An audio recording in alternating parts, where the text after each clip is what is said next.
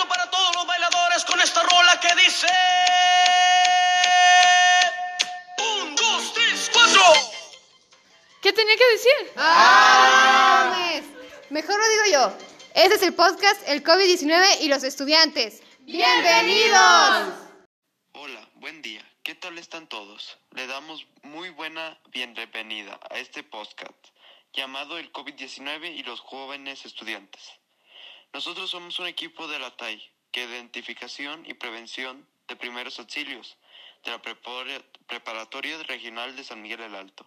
En este podcast va a estar dirigido por César García, Luisa Gómez, Lupita Jiménez, Saray Jiménez, Samantha Hermosillo, Toribio Martín y yo, Diego González.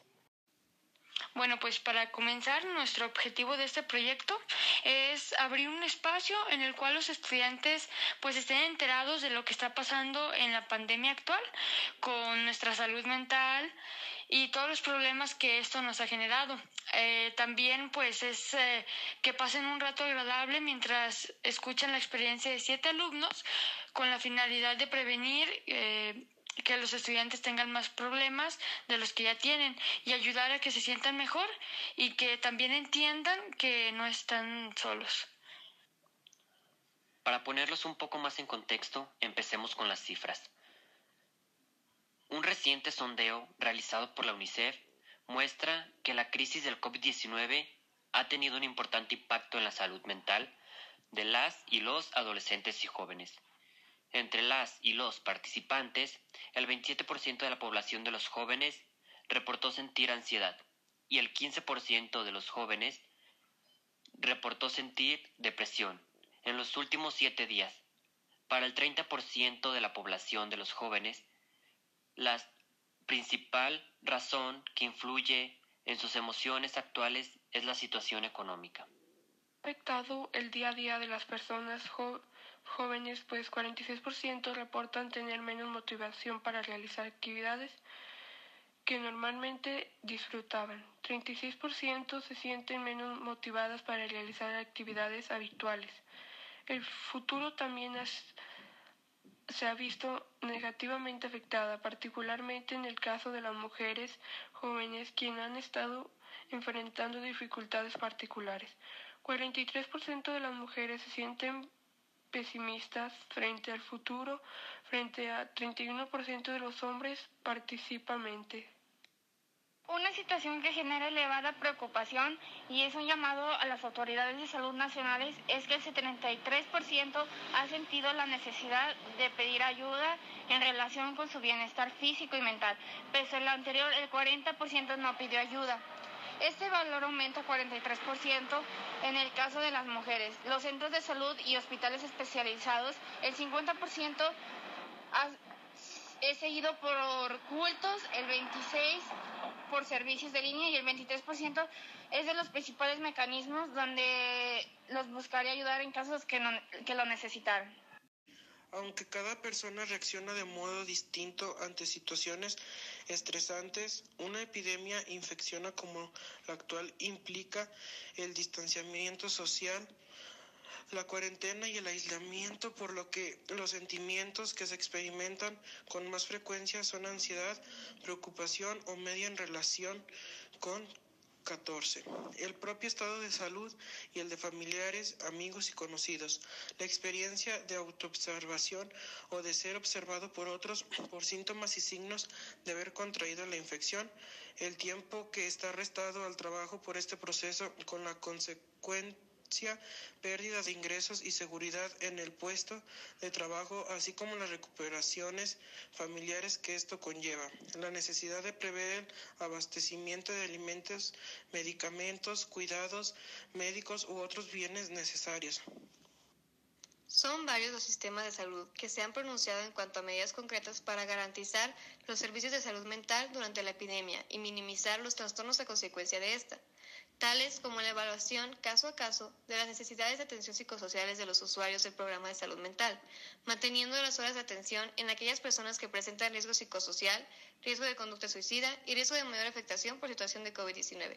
Para ello, se recomienda hacer un censo de la población bajo control con problemas de salud mental en situación de alto riesgo. También está la coordinación de la entrega bimensual o trimestral de fármacos para pacientes crónicos durante meses de invierno, de acuerdo con la capacidad de entrega y almacenamiento de cada establecimiento. Por otro lado, tenemos el resguardo de la prescripción y despacho de recetas de los usuarios del programa de salud mental. Y finalmente, el seguimiento telefónico de la población bajo control de salud mental por los equipos de salud. Yo me siento muy identificada con esta información, ya que te sirve de gran ayuda y notas que es muy realista, porque en lo que estuvimos de pandemia, pues muchos atravesamos problemas. Yo lo resolví haciendo ejercicio, platicando con mis amigos, o sea, yo no me frustré tanto cuando empezó toda esta pandemia. Yo me siento muy identificado con esta información ya que duré muchos días con mucha frustración y algún aislamiento y aburrimiento. Y la verdad yo considero que cuando ah, estás atravesando por estas circunstancias, ah, trates de pedir ayuda con un adulto, ya que ellos saben más por dónde guiarte y la verdad no caer en tentaciones o algún tipo de vicio y concentrarte más en cosas más activas como salir con tus amigos, hablar con ellos o simplemente jugar un juego de mesa o ver videos.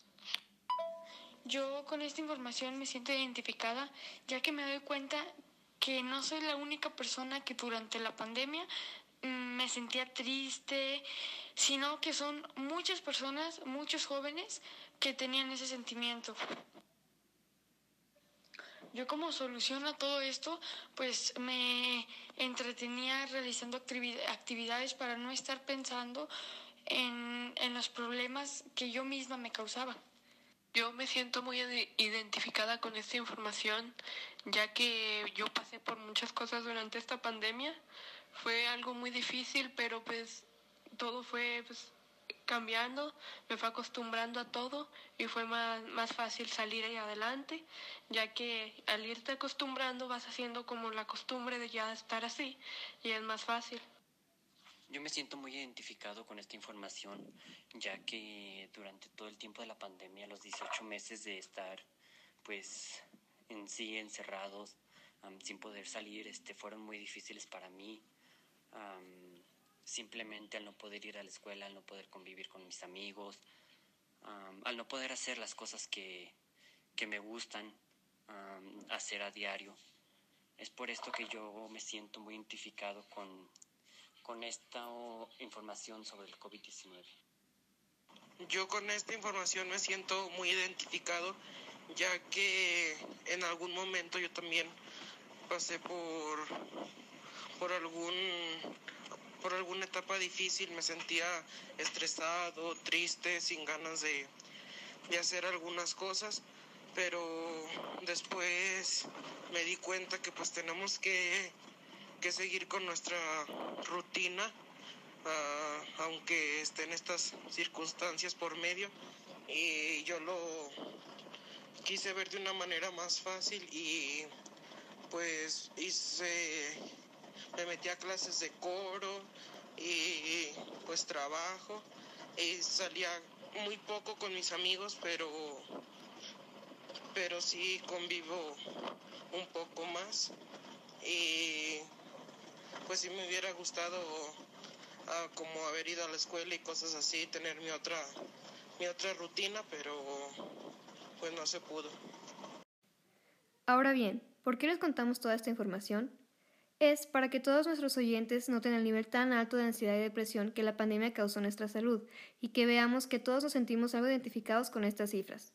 Es para abrir los ojos de los problemas que nos enfrentamos al descuidar nuestra salud mental y que sepan que en los siguientes episodios los estaremos contando cómo cuidar su salud mental, cómo identificar si tenemos algún síntoma de un padecimiento como los ya antes mencionados y qué hacer en caso de necesitar ayuda.